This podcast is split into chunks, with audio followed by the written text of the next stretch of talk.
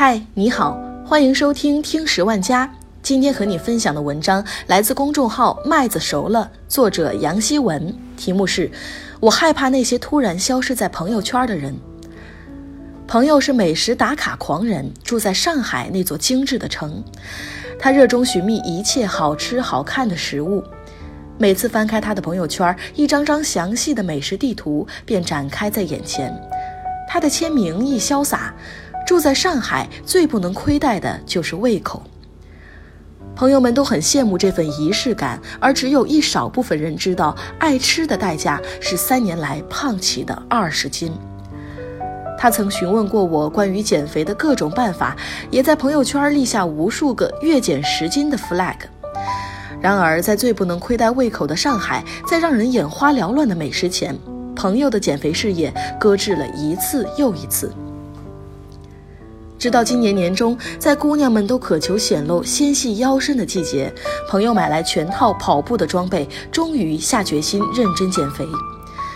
朋友圈三公里的跑步晒照，几周后变成五公里；甜腻精致的下午茶变成新鲜的水果；晚餐换作健身房训练照，偶尔发一两张自拍，证实减肥确有成效。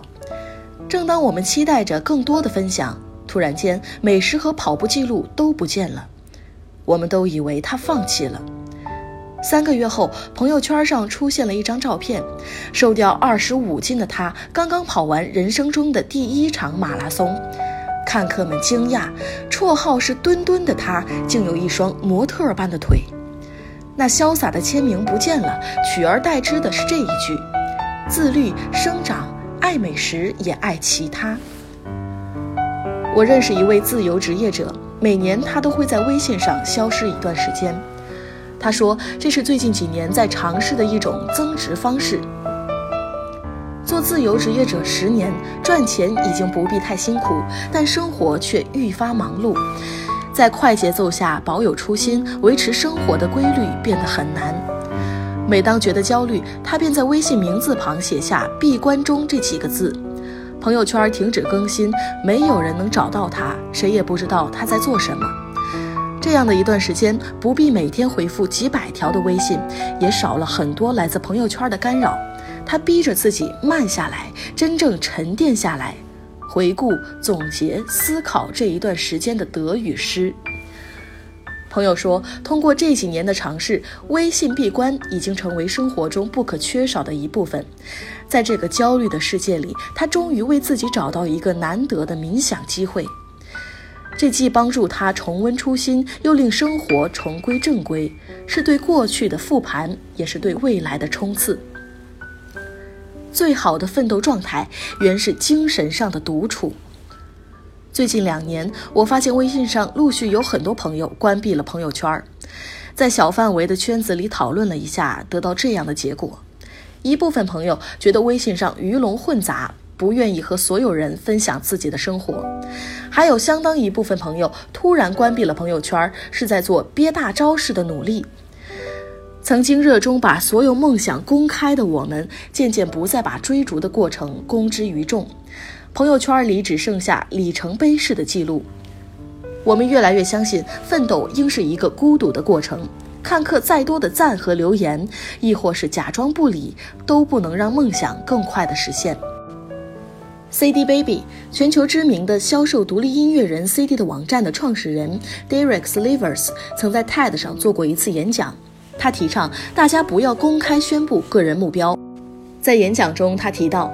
一九二六年的社会学心理学创始人库尔特·勒温，一九三三年的韦拉·马勒，一九八二年的皮特·戈尔维策尔，以及很多当下心理研究已经证实，当你将自己的目标公之于众，并且得到大家的承认，思维定式会给你目标已经达成的假象，而这种提早来临的满足感并不利于目标的实现。你一定有过类似的经历吧？在朋友圈写下月减十斤的目标，或者请大家监督自己每周读一本书。写下的时候很豪迈，坚信这次一定会实现。然而时间过程却极为缓慢。等到拖沓许久，再想起来那天的誓言，既辜负了朋友的鼓励，也有种让坏人得逞的感觉。Derek Slivers 建议。要想更好的实现个人目标，就要抵制住宣布目标的诱惑，延迟社交承认带来的满足感，用做代替说，通过不断的努力，给自己更踏实的满足感。我喜欢在朋友圈上认真分享生活，但也会对自己的目标有一些保留。我越来越理解那些在朋友圈上突然消失的人。想来，我人生每一次重要的进步，都发生在极度专注的状态下，远离外界的声音，排除一切干扰，精神上的独处为灵魂提供了隐秘的空间，任它自由的成长。这实现目标的过程，快慢由自己掌握。每一点进步没有压力的参与，也不因谁的阻力继续。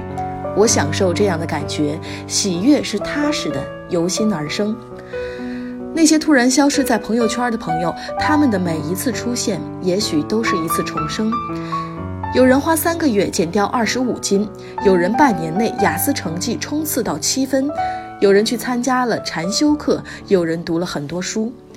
每个人在以默默的方式成长着，不再因什么打乱自己的节奏。我期待看到这样的重生，但我也害怕这样的消失。就是这最容易被忘记的一类人，在以这样的方式提醒着我们：时间若白驹过隙，忽然而已。成长从来都是悄无声息的。今天的你，又比昨天走出多远的路呢？好了，这就是今天的节目，感谢你的收听，我们下期再见。